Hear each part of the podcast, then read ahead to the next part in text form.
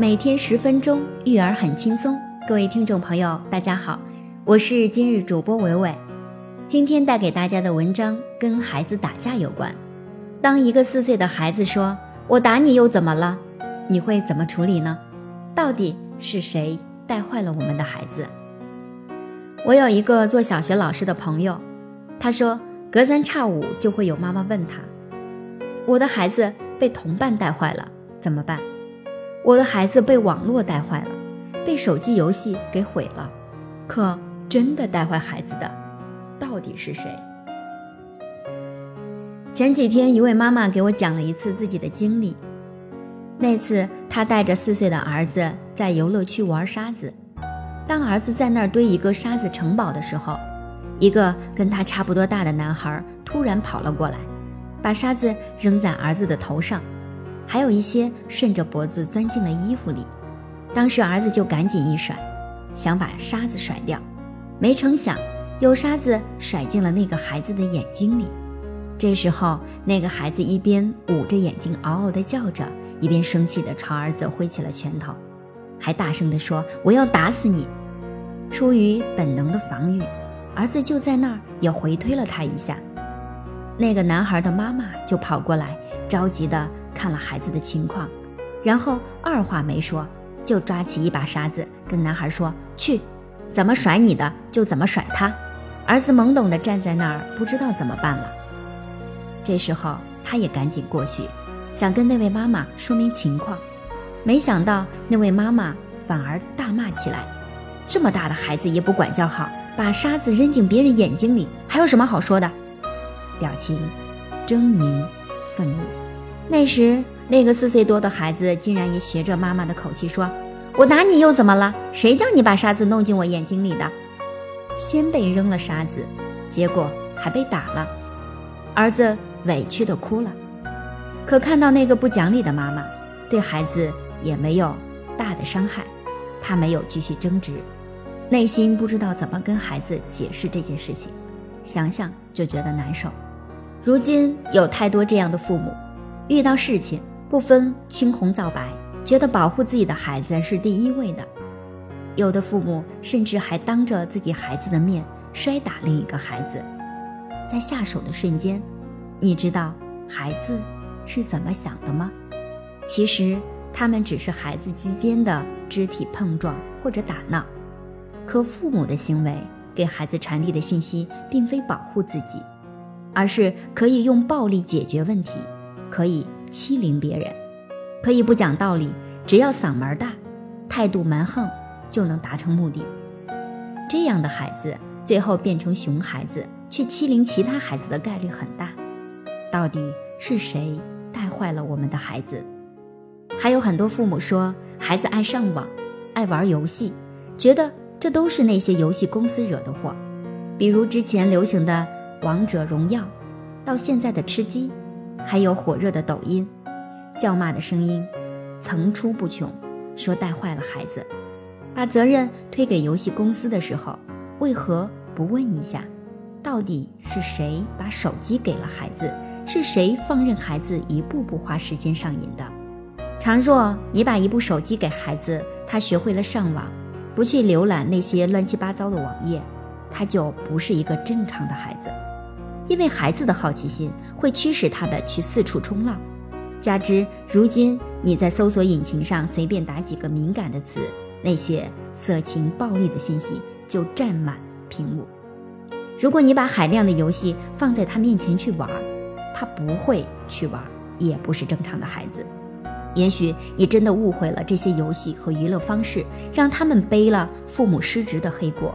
当你一边笑哈哈的刷刷，一边跟孩子说不能老看电视啊，一边沉溺于手机游戏，一边跟孩子说不要玩游戏啊，一边刷抖音，然后还跟孩子说不要总看那些没用的视频，从来没有在孩子的学业上花心血，却希望孩子考试考高分，觉得这是孩子应该做的。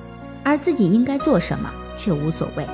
当孩子有一天问：“为什么你可以看电视，可以看手机，可以去外面整天玩，我就不可以呢？”我是大人，我可以做；你是孩子，还需要上学，你还没有长大。这个理由简直无懈可击了。但是，你是大人就可以不学习了，你是大人就可以放弃成长了。孩子会想着，我就要像你那样。最后，孩子真的变成了父母的模样。倘若你带他去外面玩，带他阅读，带他玩亲子游戏、做手工，他会沉溺在手机游戏里吗？会在这样的娱乐方式里花时间吗？所以，不要怪别人带坏了孩子，其实答案就在你身上。假如你自己根本就做不到，就不要要求孩子了。有一句话说：“每一个熊孩子的背后，必定站着熊家长。”怎么办？父母一定要让孩子有规矩，而且有执行这个规矩的威信。就拿手机游戏这件事来说，我也玩游戏，也会下载一些游戏 APP。看到琳琅满目的游戏 APP，小小鱼也常常心动不已。但是我会告诉他，这些游戏有规定，要满了十八岁才能玩。你多少岁？他说我五岁。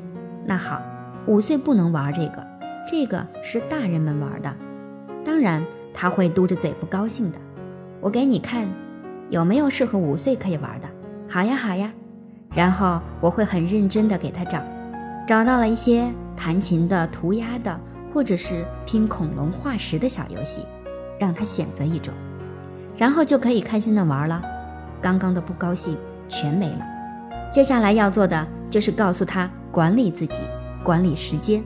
在学会管理前，最好是父母先示范。当你自己发现游戏占用了大量的生活或者工作时间，在这种失控的情形下会怎么办？有一天。我跟儿子说，老爸经常玩的这个游戏被我删除了，为什么？因为它太消耗我的时间，竟然占用了我看书的时间、睡觉的时间，最重要的是占用了我陪你玩的时间。你说要不要删掉？他点点头。那你自己玩，一定要遵守规则，每次玩二十分钟以内。好啊。接下来就是到点就收。在我们家，小小鱼有一部 iPad。但是他的游戏和我的游戏都装在我的一部手机里，他的 iPad 没有游戏，因为当时说买它是用来学习用的。说到这里，你肯定想到规矩的重要性，可是能执行规矩的人有没有威信更重要。这个威信不是来自父母身份的强权，而是一种以身作则、说到做到的果律。所以父母的榜样作用是很重要的，只要。当你以身作则地管理好自己，管理住这些工具，包括手机、电视、游戏等，才能管得住孩子，让他遵守规矩，管住时间。这时候，你不会再怪手机带坏了孩子，也不会怪那些游戏带坏了孩子，因为你自己已经能搞定。家庭教育说到底就是一场共同的成长，随着一个家庭的组建，到孩子的慢慢成长。父母本身也在跟随着成长，随着身份的变化，责任也变化了。倘若做了父母，还是那般不管不顾，不去学习，放任自己，那对孩子的成长会造成伤害。好的父母从来不会只要求孩子如何如何，而是会时时看看自己。看过这样一段有意思的话：一位父亲教育自己的孩子说：“你应该好好的学习呀，你知道吗？”林肯在你这个年龄的时候是班里最好的学生，孩子说：“是呀，可我知道林肯在你这个年龄的时候已经是国家总统了。”要看一个孩子的爸妈怎么样，往往只要看这个孩子就知道了，因为孩子就好比是家庭的一面镜子，他能照出你的品性和行为习惯。你快乐善良，他也会快乐善良；你暴力易怒，他也会暴力易怒；你爱慕虚荣，他也会。爱慕虚荣，我们应该感谢孩子，在他们的身上不仅仅让我们看到童年的影子，更看到现实的自己，不仅仅带来内心的温暖，更带来改变的机会和力量。当父母在不断变得优秀的过程当中，孩子也会跟着变得优秀起来。别做那个熊父母，带坏了孩子。